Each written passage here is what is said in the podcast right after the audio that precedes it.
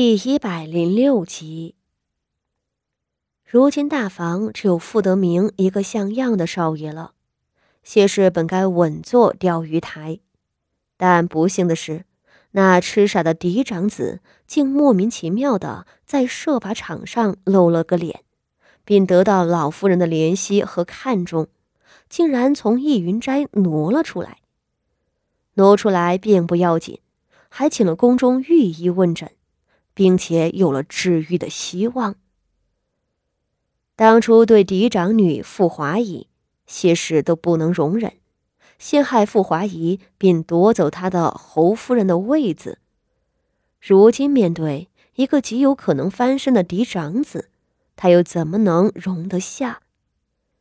傅德熙若痊愈了，按照大秦律例，按照祖宗家法，这傅家上下的祖产。可是要由他来继承的啊！也因此，傅德熙在挪进景和院不久，就被下药，出现了嗜睡的症状。傅锦仪为查出根源，放出傅德熙大病痊愈的消息，这一定会触动谢氏，他不动手才奇怪呢。唉，若他真沉得住气，也算自己倒霉了。傅锦仪心乱如麻的想着，一会儿就觉得困倦。她爬起来，将头发一点一点的散开。却说正在此时，她抬起来的手突觉一阵酸软，双手无力的垂了下来。紧接着，眼前就是一黑。糟了！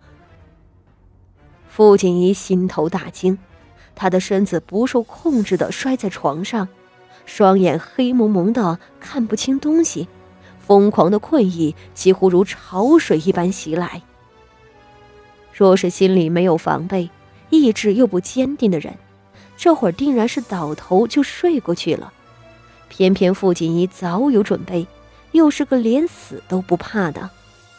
那一瞬间，他想到的就是当初被金锤击腹、一尸两命的惨痛。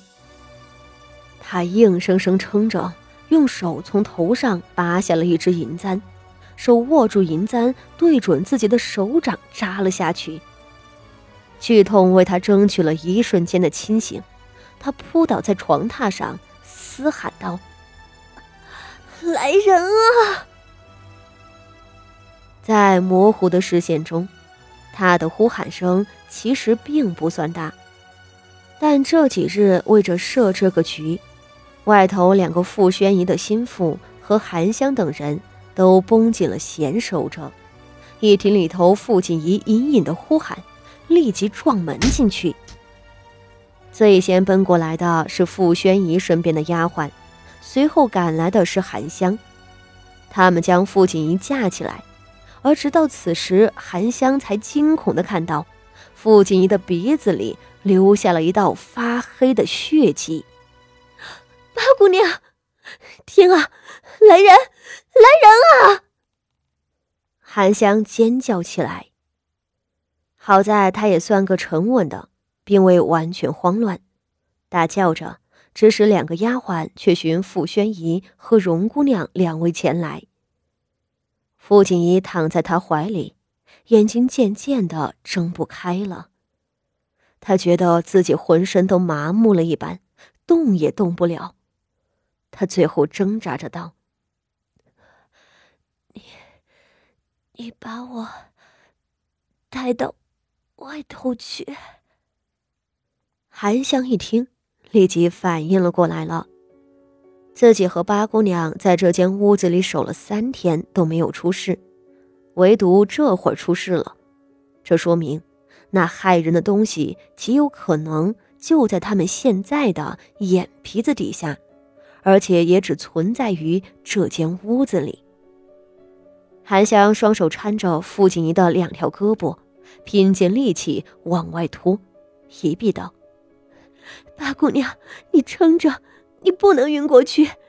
那下药的人就是冲着人命来的，你若睡了，可能就真的醒不过来了。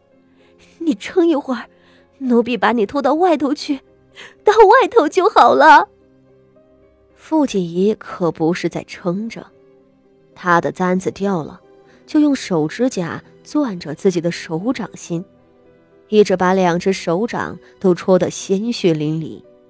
她用牙齿咬着自己的舌头，咬得嘴里都是腥味儿。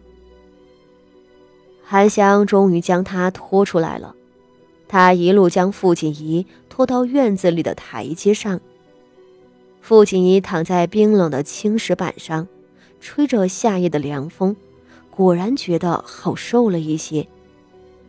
而那傅宣仪也来得快，她提着裙子，领着众多的丫鬟仆妇冲进来，见了躺在地上的傅锦仪，命令道：“来人，拿冷水来。”傅宣仪将一壶凉了的茶劈头盖脸浇在了傅锦仪的脸上。这种时候，他真顾不得什么了。他一边浇水，一边拍傅锦仪的脸颊，口中大声的呼喊着。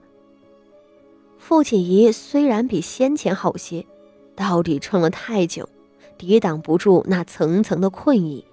他迷迷糊糊的看见荣姑娘过来了，开始给她按脉。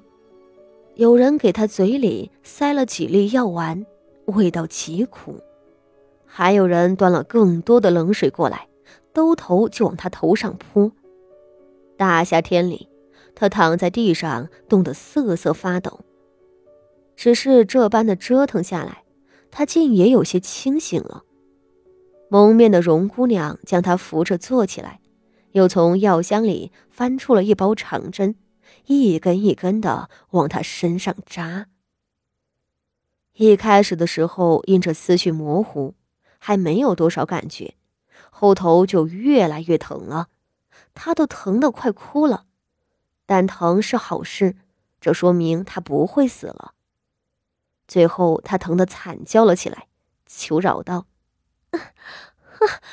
行了，别扎了，疼死我了。”荣姑娘不罢休，让两个丫鬟继续按着她，继续扎。傅锦仪当真是欲哭无泪，终于扎完了，她疼得鼻涕眼泪都流了满脸，这会儿是真的清醒了。她继续坐着，荣姑娘守在她的身边。那边傅宣仪却冲进了里头的屋子，将所有的东西一样一样的往外扔。韩香，你先前一直和八姑娘待在一块儿。八姑娘是吃了什么夜宵吗？傅宣仪一边翻东西，一边问道。